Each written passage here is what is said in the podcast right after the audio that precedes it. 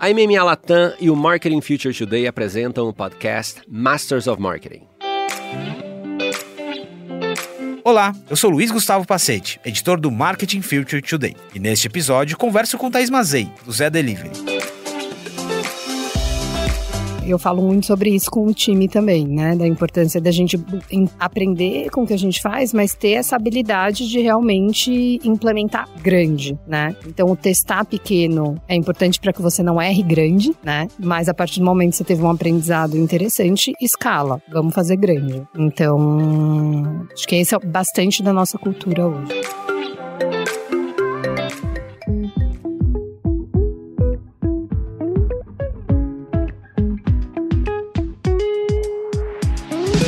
Olá pessoal, bem-vindos a mais um episódio do Masters of Marketing, Inovação, Negócio, Tecnologia e Marketing. Hoje eu tô sozinho aqui na condução, mas um papo muito legal, um papo que a gente já queria ter há muito tempo. Thaís Azevedo, CMO do Zé, bem-vindo e obrigado pela agenda, viu? Obrigada a vocês, eu tô super honrada e feliz de fazer parte, ter sido convidada para conversar com vocês. Já acompanho aí o Masters há bastante tempo, então para mim realmente muito orgulho poder representar o Zé aqui. Muito obrigado, eu, eu acompanho bastante a Thaís no LinkedIn Super empolgada com a marca. Aliás, Zé Delivery tem muito dessa empolgação e entusiasmo, mas também tem inovação, né? O Zé Delivery nasce de uma cultura inova de inovação. Como que foi isso, assim, de onde ele surge e o que ele é agora? É, o Zé Delivery é uma iniciativa que nasceu dentro da Ambev, né? E é interessante a história. Eu sou muito nova, né, no, no Zé, assim. Eu agora tô completando cinco meses, então eu também tô aprendendo muito sobre essa cultura de inovação da Ambev e de toda a concepção como que nasceu o Zé dentro desse, desse ecossistema gigante né, que é organização toda da Ambev, né? O Zé, ele nasceu num formato bem de inovação mesmo, de assim, vamos separar um time que não vai estar tá no dia a dia da Ambev, que não vai estar tá ali olhando para a gente falar máquina, né? Para justamente pensar diferente, pensar em inovação fora do dia a dia ali daquela pressão de resultado, de execução, que é o dia a dia das grandes marcas da Ambev, né? É, e acho que esse foi um dos principais ingredientes do sucesso, né? Um time novo com uma cabeça fresh para pensar em como que a Ambev de fato poderia ampliar aí a, a sua presença no Brasil, no mundo e ampliar o espectro de contato das suas marcas com os consumidores. Então o Zé ele nasce muito nesse ambiente e cresce também num ambiente muito separado assim da estrutura da máquina Ambev. E agora a gente está num processo na verdade mais de aproximação e de entender como que as marcas também podem se potencializar. Já te dando um spoiler assim sobre a marca, é, o Zé é no nosso sonho aí de, de futuro, vai ser uma das maiores marcas da Ambev num futuro, num futuro próximo, né? Então, realmente tem muito, muito potencial de algo que, que nasceu separado da máquina e que agora começa a se beber também do benefício de ser uma marca Ambev. É muito interessante, Thaís, porque aqui a gente fala, a gente fala muito sobre a digitalização, transformação digital, mas o papel do marketing nesse contexto, né? E o exemplo que você está dando é um exemplo muito bem sucedido sucedido de eu tenho ali uma semente de inovação, mas eu preciso dar vida própria para um projeto para ele tomar o seu rumo, né? Isso é muito interessante e muitas das lideranças que estão nos ouvindo é, é, lidam com essa situação. Daqui a pouquinho eu vou voltar para o Zé. Agora deixa eu fazer uma pergunta sobre você, Thaís. A Thaís, o seu repertório, assim, você, você vem de, você veio de Uber, né? E você já vem, você já respira inovação, tech. O que, que tem na sua composição, assim, de profissional? Sim, acho que é a minha composição é uma composição bem diversa. Eu acho que a diversidade das minhas experiências fez com que eu me formasse para ser uma profissional mais completa de marketing, né? Então eu comecei minha carreira muito no, nas empresas mais tradicionais, né, de se pedir. Então passei por Sadia, Nestlé e a Unilever foi a minha grande escola aí do começo da minha carreira. E aí depois eu fui entrando mais nesse apaixonada pelo mundo digital, fui entrando mais nesse mundo digital. Então, trabalhei em agência, com principal foco em digital. Depois passei pela Netshoes, que é onde eu já estava começando a, a me interessar muito pelo e-commerce, pelo retail e como que essa, esse mundo do, da compra digital, né, tinha um potencial imenso. E o mais, a minha experiência mais recente foi na Uber, antes do Zé. É, na Uber eu fiz todo o lançamento e crescimento de Uber Eats no Brasil. É, Vai ter desafio, né, de categoria. Um desafio imenso, né, um desafio imenso porque é, foi, na época que eu entrei, a gente ainda estava em estágio de startup mesmo, né, então iniciando muito, tentando provar o modelo de negócio. E aí tem uma história grande aí de expansão, de construção de marca, de aquisição, de retenção de clientes. E aí eu saí recente e agora há pouco tempo fiquei sabendo que a operação não vai existir mais no Brasil. Então, coração apertado, porque é um, um dos meus legados aí na carreira, mas acho que foi um grande, grande aprendizado para mim, trabalhar numa empresa de tecnologia tão grande, global, é, num negócio onde um grande laboratório, né? A gente aprendeu muito, era uma categoria com muitos desafios aqui no Brasil, com muitos desafios no mundo. Eu acho que essa experiência que me preparou também para hoje estar no Zé e encarar os novos desafios, os desafios do Zé, que tem um negócio bem diferente, apesar de estar no mesmo segmento, de certa forma, mas um negócio bem diferente. Você chegou ali no último trimestre de 2021, né, no, no Zé, e chegou uhum. também num momento muito especial. Claro que em Uber Eats você já vivenciou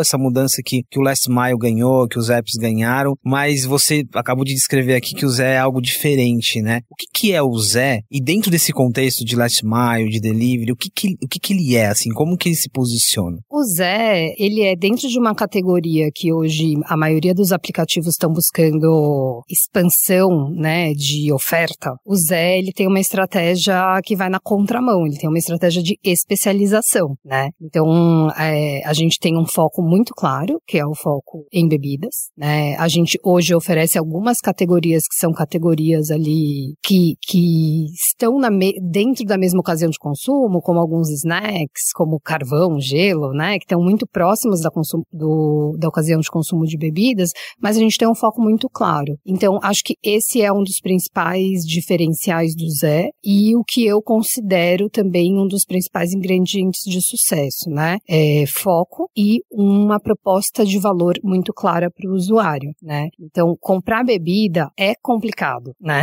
É, depende do horário que você quer comprar, é difícil de achar gelado, ou é caro, ou é, você não vai ter rápido. Então, essa equação de valor que a gente entrega para o usuário, que é rápido, gelado, no precinho que a gente fala, né, que é com, com preço de mercado, é realmente algo único que a gente vê através do nosso crescimento que é um, é, tem um valor percebido muito alto pelos nossos consumidores. Eu acho que esse é o grande diferencial aí do Zé. Esse exemplo que você deu de outras categorias, e aqui já falando um pouquinho dessa cultura de você testar, experimentar, né? O quanto que, primeiro, como que funciona essa dinâmica de você experimentar e analisarem do tipo, olha, agora esse produto faz muito sentido que ele esteja aqui. É claro que aí você traz o, o insight, o dado que é muito ali no pulso, né? Como que funciona? Olhar pro, pro negócio em si aqui, que, é, que continua sendo a premissa do desafio, né? Que é, é a bebida gelada ali no tempo certo, mas olhando também para outras possibilidades. Acho que assim, testar, experimentar e aprender é, é o DNA da empresa, né? Tudo o que a gente faz tem essa pegada, né? E acho que isso é também cultura de tecnologia, né? Não é uma, algo exclusivo do Zé, exato. É, mas isso faz muito parte da nossa cultura mesmo, né? Então, como isso, isso se traduz no dia a dia, né? É, a gente trabalha no modelo ágil, né? Então, é muito, a gente tem um foco muito mais nos desafios e oportunidades que a gente precisa resolver, quais são os problemas que a gente precisa resolver, quais são as oportunidades que a gente quer desenvolver desenvolver é, e a gente monta times multifuncionais para terem autonomia e responsabilidade sobre aquele desafio ou oportunidade. Esse modelo de trabalho faz com que a gente tenha mais agilidade, foco em problemas e oportunidades que são as prioridades do negócio e consiga ter essa, essa disciplina de testar, aprender e escalar. Eu sempre falo muito sobre a importância de escalar, porque a gente fala muito nos, nas conversas sobre test and learn, learn. E eu acho que a gente não tem só test and learn, a gente tem que scale. Isso é importante, testar, aprender e escalar. Exato. Então, eu falo muito sobre isso com o time também, né? Da importância da gente aprender com o que a gente faz, mas ter essa habilidade de realmente implementar grande, né? Então, o testar pequeno é importante para que você não erre grande, né? Mas a partir do momento que você teve um aprendizado interessante, escala. Vamos fazer grande. Então, acho que esse é bastante da nossa cultura hoje. É interessante essa tríade, né? Porque é, é, ela é muito didática até. O testar é onde você vai ali, tomar os riscos, errar. O aprender é beleza. E também é o conceito de MVP, né? Aprendi, tive o retorno uhum. aqui e agora eu conserto e, e escalo, né? Isso, Exato. isso é uma tríade importante. Tem é, é, uma pergunta que eu ia te fazer sobre. A gente não vai ficar falando de pandemia, que a pandemia é um marco uhum. temporal, né? Mas ela, ela mudou um pouco a lógica do consumo, né? Você tem, claro que o Zé Delivery antes da pandemia já era algo muito relevante, mas aí você tem novos entrantes, você tem a curva de adesão. Qual que é o desafio? E você chegou é, num momento já maduro, né, dessa discussão. Qual que é o desafio de fazer a gestão de novas jornadas, de jornadas de pessoas que estão se habituando ainda a esse novo hábito? Claro que você tem ali o heavy user, né? Mas como uhum. gerir tantas jornadas diferentes? É, acho que assim, a pandemia, ela acelerou, né, uma adoção a produtos digitais como um todo. Então, o consumidor ficou mais curioso, mais aberto a testar, porque afinal ele estava trancado em casa, era a única opção que ele tinha, né, basicamente. Então, sim, foi um grande impulsionador do nosso crescimento, mas como você disse, o modelo de negócio já era um modelo de negócio interessante, independente disso, já tinha um potencial de crescimento grande, né? Essa curva, né, acelerada devido à pandemia, trouxe uma facilidade de aquisição, né, para o Zé, de usuários. Então, de fato, foi um período onde a aquisição ficou mais barata, né, o famoso CAC lá, ficou mais barato. Mas isso não tira o desafio da retenção, porque o desafio de reter um usuário está muito mais ligado à experiência do que a, a uma promessa de marketing que eu possa fazer para o consumidor, né? Então, acho que o nosso grande foco no Zé foi garantir qualidade operacional e foi um grande desafio, né? Porque escalar tão rápido, crescer tão rápido, traz muitos desafios internos, né? A gente cresceu, para você ter uma ideia, a gente cresceu 10 vezes o tamanho do nosso time no ano passado. nenhum, nenhum planejamento levaria isso em consideração, né? Jamais, Muito... jamais. Então, acho que o, o desafio de escalar rápido, ele passa principalmente em você manter o foco, conseguir manter o foco no cliente, é, conseguir manter excelência operacional, que é, é parte-chave da nossa proposta de valor, para que você consiga fazer retenção de uma forma natural, né? O usuário vem porque ele está curioso, porque ele está em casa e aquela opção mais atrativa para ele no momento, e ele fica porque ele teve uma experiência incrível, porque uau, eu pedi minha bebida, ela veio gelada, chegou em 15 minutos na minha casa e tem as bebidas que eu mais gosto nesse aplicativo, então eu vou voltar, né? Então acho que o cenário da pandemia trouxe esse, esse, esse benefício, porém ainda esse desafio de retenção. Agora que as coisas, as pessoas estão voltando à vida normal de fato, a gente passa a ter o desafio de aquisição também. A gente está num mercado altamente competitivo, a gente sabe que tem muito dinheiro injetado no mercado de delivery, tem muitos novos players surgindo todo mês praticamente,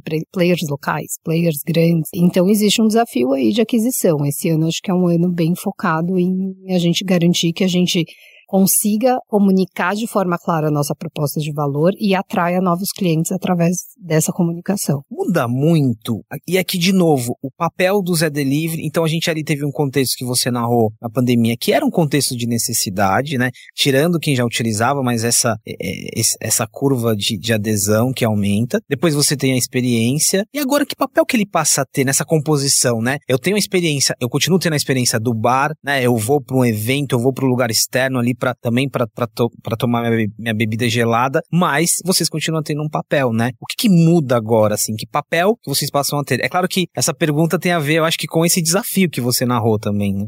Sim, acho que tem muitas, muitas esferas aí desse, desse desafio, é, mas ele passa muito por o que a gente tem discutido internamente, que é como que a gente realmente amplia o Zé para ser uma plataforma do consumidor, né? Então, uma cria a criação de uma plataforma que seja que vá além da do pedido por conveniência, que é o que hoje a gente é focado, né? Você pede sua bebida e você recebe em alguns minutos. É, então, a gente tem pensado muito na ocasião de consumo de bebida e como que a gente vai ampliar a presença da nossa marca além do momento da conveniência. Thaís, tem um elemento aqui, também aqui na nossa linha, que é o contato, o contato direto com o consumidor. E aqui, independentemente de. A gente fala muito sobre várias jornadas, já falamos sobre jornada. Qual que é a responsabilidade desse contato direto? Porque ele traz muitos insights, muita informação. É a lógica do teste aqui também, de novo. Ele traz muitos insights, muita informação, muito dado, mas você tem que usar isso com muita responsabilidade. E responsabilidade no sentido de não se perder internamente, né? Nossa, olha, olha quantos insights eu tenho, mas e aí? Qual que é esse desafio, essa proximidade de estar tá ali no pulso? Olha, eu vou te falar que eu ainda acho um grande desafio, tá? Essa história de dados. A gente fala muito big data, dados, dados, como se fosse uma coisa muito preciosa e que todo mundo está usando direito, né? E eu acho que ainda a maioria das empresas tem muito desafio em como usar dados realmente de uma forma inteligente. O dado sozinho não é nada, né? Então a habilidade de transformar esse dado em insights e esses insights em acionáveis de negócio, que é o segredo, né? Que é realmente você ter uma estratégia baseada em dados. É, como eu disse, né? No Zé, o que a gente faz para tentar usar esses dados da forma mais inteligente possível? A gente trabalha em times multifuncionais, então a gente tem um time de dados, um time de produto, um time de tech, um time de negócios que está sempre trabalhando juntos nesses times multifuncionais, com muito foco em colaboração,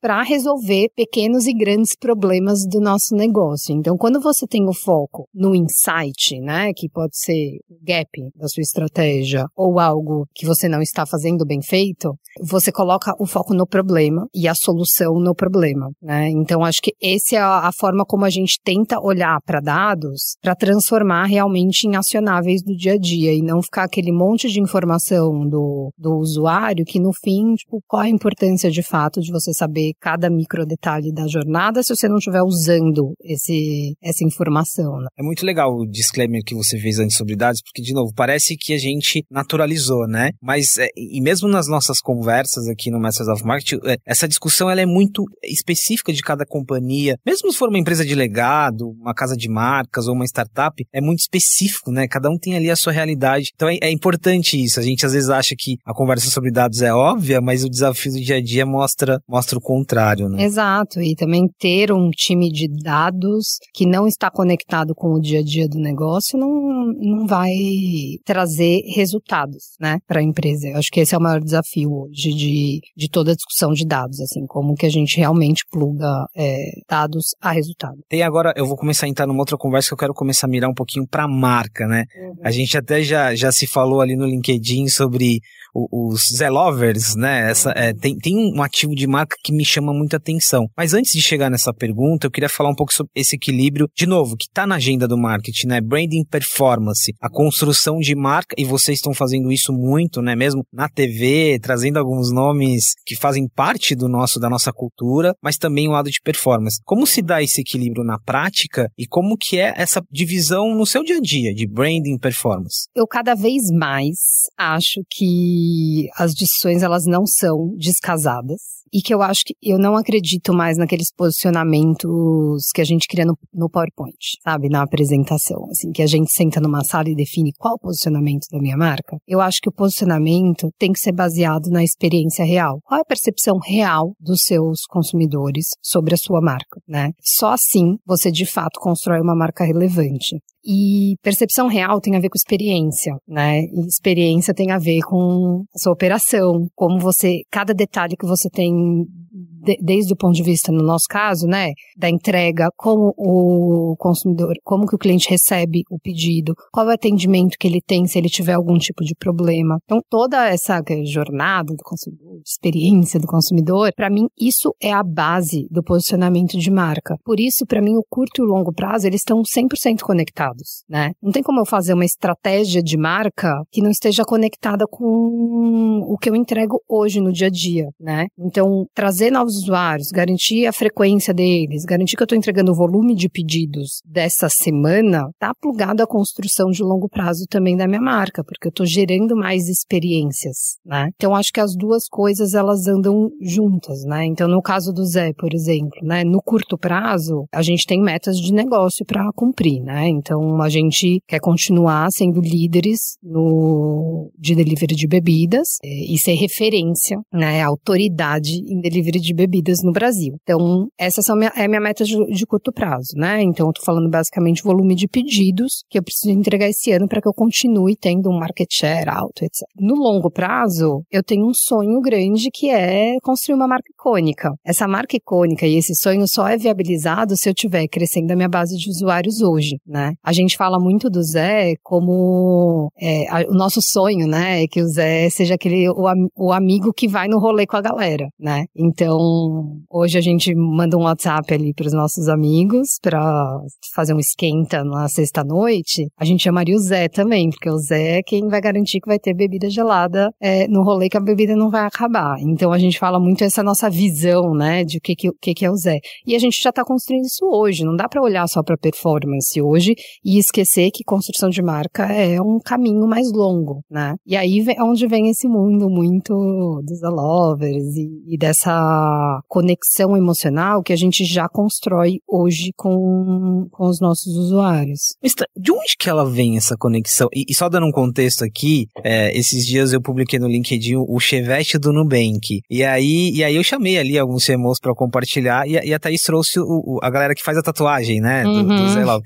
É, é uma marca muito nova, de novo, acho que está muito claro o que você deixou aqui estabelecido, né? A experiência, mas o que faz uma marca nova ter esse tipo de conexão que já é diferente, que já é uma conexão de, de uma brand love? É, é sobre, de novo, voltando ao início da nossa conversa, tem a ver com aquela cultura que ela estava inserida? Não tem? É uma construção do zero? O que, que é isso? E aí, tá, só um, um disclaimer aqui. Você chegou ali no final do ano, então você ainda tem um olhar fresco também de fora, né, sobre Sim. isso. Sim. Assim, para mim, o Zé é o que ele é, né? Ele constrói tão facilmente essa conexão emocional por ser tão humano. O Zé é o Zé, começa por aí. Ele é uma pessoa, né? Todo mundo conhece um Zé, né? Então, é o Zé do boteco que você vai, você fala, Zé, é o Zé seu amigo, é, do, do, grupo. É, tem, o, Zé, tá, o Zé faz parte da nossa cultura, né? É, então, é algo muito brasileiro, é humano, né? É uma pessoa. É, então, acho que essa conexão ela se constrói automaticamente. E aí, lógico, a gente também faz coisas para garantir que o Zé se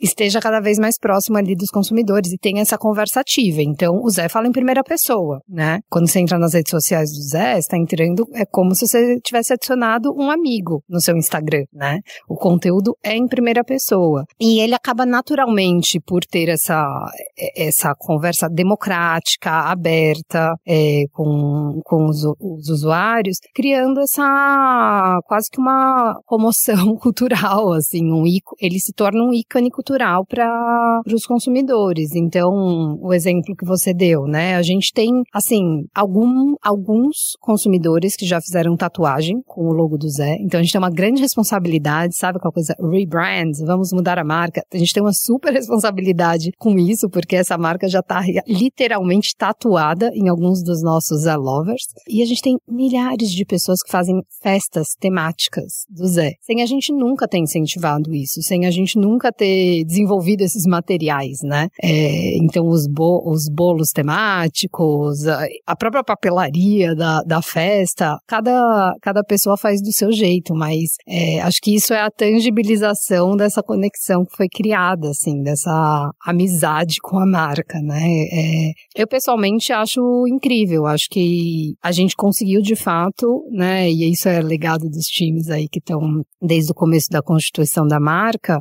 É, mas a gente conseguiu de fato construir um, um negócio muito forte, né? Com uma marca muito relevante, muito verdadeira e um, um serviço muito valorizado, né? Uma proposta de valor aí muito, muito valorizada pelos consumidores. Então, acho que é uma marca bem redondinha, assim, é um redondinho, gostoso de trabalhar. Como Você marqueteira é gostoso de trabalhar com marca como assim. Como um filho, né? Como um filhote.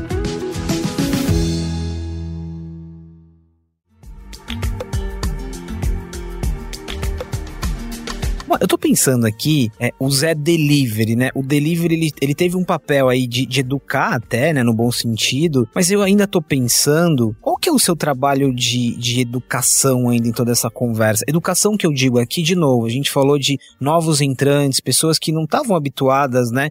O, o quanto que você também distribui essa comunicação que precisa, às vezes, explicar o que é o Zé, explicar como funciona, né? Talvez para alguns, todos os atributos que você descreveu são muito claros, mas esse papel ele existe ainda? Ele faz parte da conversa? Demais, demais. Eu acho que tem, principalmente quando você fala de atrair novos consumidores, a nossa estratégia passa por esse conteúdo mais educacional, né? Que é educacional no sentido de realmente mostrar para o usuário qual é a nossa proposta de valor, por que que ele deveria experimentar e tentar algo novo, que seria usar o nosso, o nosso aplicativo. E, e a gente está bem nesse estágio da marca, onde a gente tem um mix das estratégias, né? Então, enquanto para aquisição é muito educacional, é muito sobre o que é o Zé Delivery é, e qual que é, são as vantagens de você usar, né? É, nossa, nossos diferenciais competitivos para que exi exista a consideração e a conversão inicial, mas a gente também tem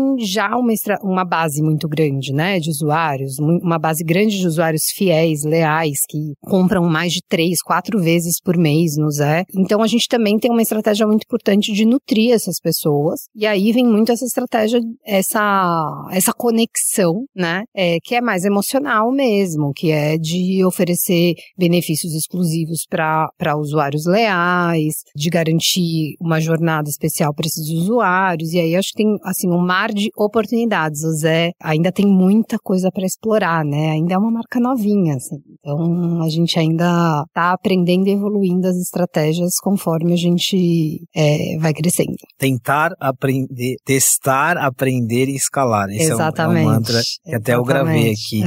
Thaís, eu tô lembrando agora do vídeo recente que eu vi do que tinha, tinha o Zeca Camargo, mas tinha o Zeca uhum. Pagodinho, né? É, eu achei muito interessante, ainda, te, ainda tá nessa nossa conversa de construção de marca, mas pegando um gancho no que você falou, eu fico pensando, uma, uma campanha dessa ali, que tem tudo isso que você descreveu, sendo desdobrada naquilo que você falou da conexão direta, performance e branding. Então, como que levar um ativo como o, o Zeca Pagodinho numa campanha ali que é massificada se desdobra no dia a dia, se desdobra em leads, em conversão, entende? Como Sim. é que uma campanha dessa gera ali um todo um desdobramento do que você falou de resultado? Sim, sem dúvida. Quando a gente faz uma, uma campanha, essas campanhas, né, que vão para televisão, etc., a gente tem os dois objetivos, né? A gente tem um objetivo muito forte de aquisição também, e a gente espera que essas campanhas potencializem os nossos esforços de performance, por exemplo, porque você tem todo o funil trabalhando junto, né? O famoso funil de marketing. Então você está trabalhando consideração, você está trazendo essa parte mais fã da marca que chama a atenção do usuário e depois você está ali martelando com performance a parte mais funcional, vamos dizer assim, que muitas vezes na, na nossa categoria é portfólio e preço, né? Então, quando a gente desenhou, né, toda a estratégia dessa campanha, ela tem todos esses componentes nela, né? Então ela tem um componente muito de é, traduzir o que é nossa marca. Então é uma campanha que tem todos os, os Zés, os maiores Zés do Brasil. Tem Zezé Mota, Zezé Camargo, é, o Zeca Pagodinho, que assim, mais é impossível no Brasil. Então traz bastante dessa pluralidade, né? Que tá no DNA da nossa marca. Tem uma questão, obviamente, estratégica de escolher nomes que são nomes grandes e que, portanto, chamem, servem como isca de atenção para o usuário, para que isso se torne uma conversão no, nas ações mais de, de, de dia a dia, né, de, de lower funnel, vamos dizer assim. Então, tudo é pensado justamente para a gente, no fim, garantir um crescimento do negócio, que é mais pedidos, né? Tudo precisa trabalhar junto. Não tem como a gente falar de campanha de TV, campanha de, de marca, sem pensar em resultado de negócio no curto prazo também, né? Então, acho que o que a gente faz é garantir realmente uma execução muito integrada, né, criativamente, obviamente adaptada para cada canal, né? Então, cada canal vai ter o seu tem o seu papel dentro da estratégia, mas como mensagem tudo muito integrado. Então, a gente começou essa campanha no final do ano passado, primeiro com um filme que era só com o Zeca, o Zeca Pagodinho. O Zeca é, Pagodinho. Pagodinho, apresentando ele como embaixador da marca. Depois a gente trouxe o filme que era com todos os Zés, e aí era o nosso amigo Zecreto. É, a gente tem muito isso no DNA da marca, que são os trocadilhos com, com o Zé. E aí era esse amigo Zecreto de todos os Zés, os grandes Zés do Brasil. E esse ano a gente retoma todos os Zés para reforçar nossa proposta de valor. Então a gente recentemente voltou ao ar e a, campanha ela tá muito mais focada em comunicar claramente aí, bem em linha com o que a gente estava falando de ser algo mais educacional, de comunicar e reforçar a bebida gelada, rápida no precinho, que é a nossa proposta de valor para o usuário. Agora, falando de, da categoria como um todo, e aqui de novo, eu vou, eu vou usar o termo concorrente, mas não é isso. Assim, concorrente eu acho que tornou-se uma palavra um pouco vazia já. Mas olhando para a categoria, e, e, você tem uma propriedade para falar de categoria pela, pelas experiências anteriores, né? Mas essa concorrência indireta, direta, mas também às vezes os concorrentes, entre aspas, eles também são parceiros, né? Como se dá essa, todas essas interlocuções, assim? De novo, eu não, eu não tô dizendo que o Zé tem um concorrente direto, né? Tem uhum. concorrências indiretas, mas como que se dá essa? É, no Zé a gente gosta muito de pensar que. Por isso que eu falei muito dessa coisa de plataforma, ecossistema, né? Que não necessariamente, como você falou, não necessariamente os nossos concorrentes, o que a gente pode pensar como concorrentes diretos, são nossos concorrentes. Eles podem no futuro ser parceiros. Então, acho que não tem. A gente tem que pensar muito mais na ocasião de consumo, como que a gente está cobrindo bem essa, essa ocasião de consumo do que necessariamente em um concorrente de um segmento ou outro. Porque se o meu, se o meu mundo é o mundo do consumo de bebidas, é, e aí prioritariamente alcoólicas, tem vários momentos, várias formas de você consumir bebida que muitas vezes o Zé não vai ser considerado, né? Então eu tenho concorrente direto indireto? Não sei, depende muito da ocasião que o consumidor está inserido. É, o que a gente quer garantir com a marca é que a gente amplie os pontos de contato para que toda vez que o consumidor pensar em bebida, ele pense no Zé. A própria definição de concorrência tem a ver com jornadas distintas, né? Isso é muito interessante também, assim, um concorrente, como você disse, ele pode ser várias coisas, ele pode ser um parceiro, mas depende muito das jornadas, isso é muito legal. Tá, a gente está quase terminando, é, o tempo voa aqui uhum. na conversa. Eu acho que a gente tem aqui uma, uma dinâmica muito clara, né, do resultado da conversa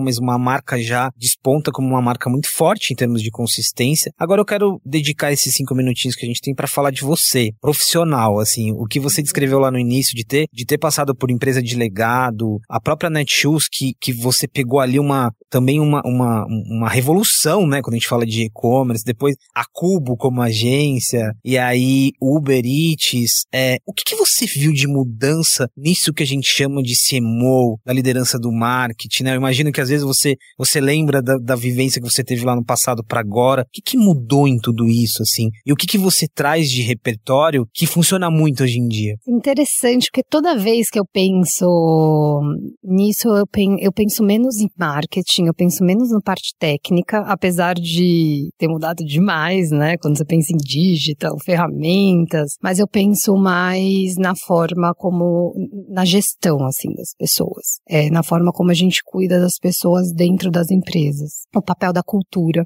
organizacional. É, e eu acho que isso também foi se tornando mais tangível e importante para mim conforme eu fui crescendo como líder, né? É, entendendo a minha responsabilidade como líder. Então, acho que as principais, assim, meus principais aprendizados que eu tento, ainda estou aprendendo, né? Mas tento transmitir muito no meu dia a dia ti, do time, é assim, a importância de autonomia, né? E de confiança, assim. Tem uma coisa que eu sempre falo para os meus times, assim, que é pressuponha sempre boa intenção dos outros. Né? Eu acho que lá atrás, no começo da minha carreira, eu trabalhei em empresas mais tradicionais, existia muito aquele, aquela briga de egos e aquele até medo de errar e o achar o culpado, né? Eu acho que hoje em dia isso não dá mais para viver assim. Não dá mais pra gente entregar resultado e se sentir motivado numa empresa que a gente tem um ambiente onde, se não der certo, é, começa aquela caça às bruxas, né? E acho que isso trans, transforma muito, né? Se não pensar assim, né? Em ter um ambiente mais de autonomia, um ambiente colaborativo. Então, você assumir boa intenção tem a ver com colaboração, com empatia, né? Também reflete no resultado dos trabalhos, né? Então, acho que toda essa parte mais cultural, de você realmente se sentir valorizado no ambiente que você trabalha, hoje para mim é, assim, top of mind. acho que tem um mega desafio, todo líder tem um mega desafio nesse sentido, né? Principalmente quando você é gestor de times grandes. É, mas com certeza é a minha maior preocupação hoje, né? E acho que isso conecta com outro tema que tenho muito orgulho da trajetória do Zé até hoje, mas que é extremamente relevante, que é o tema da diversidade, né? Eu acho que já passou também a fase do diversidade para cumprir papel, né? Para cumprir os números da empresa. É, acho que diversidade é um tema que já está mais do que provado, que impacta nos resultados da empresa. Porém, a gente ainda tem um desafio muito grande que é de inclusão, porque trazer para dentro não é incluir. Tem um caminho muito necessariamente, exatamente. Então, assim, no Zé, puta, eu tenho muito orgulho, assim, do, a gente tem quase 50%, 49,6% de mulheres na liderança. Para mim, esse é um tema que assim, aquece meu coração como mulher. É, a gente tem 25% da, de, da nossa população que se declara LGBTQIA+.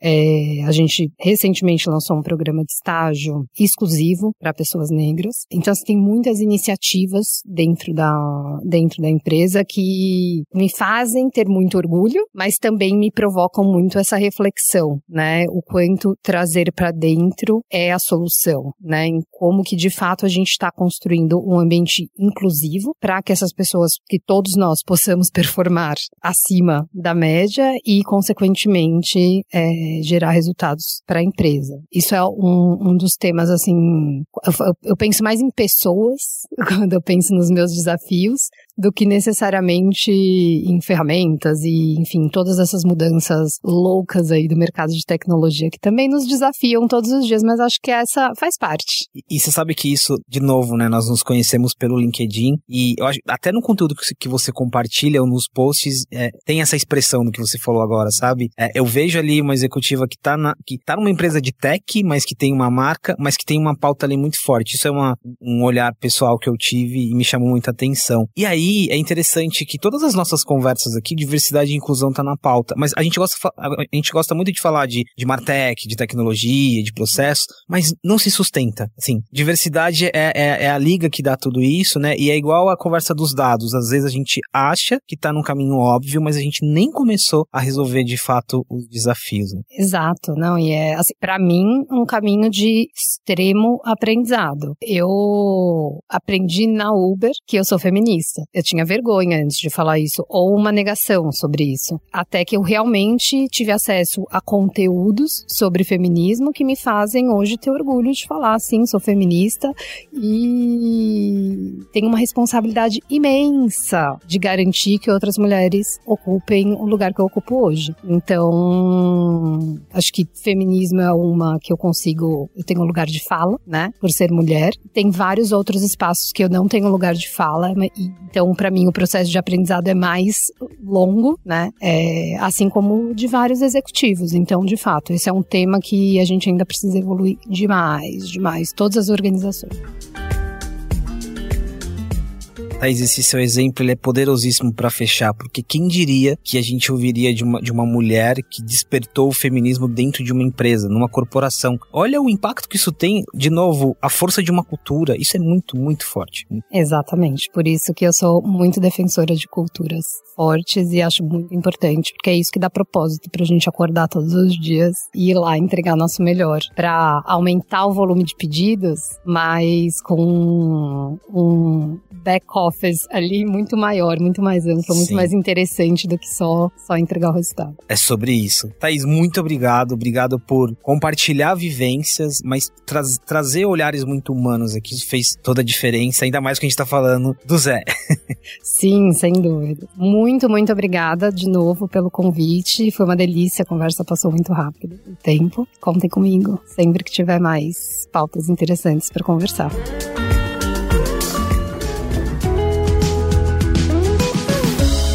Acompanhe outros episódios do Masters of Marketing nas principais plataformas de áudio e conheça nosso conteúdo também no marketingfuturetoday.com.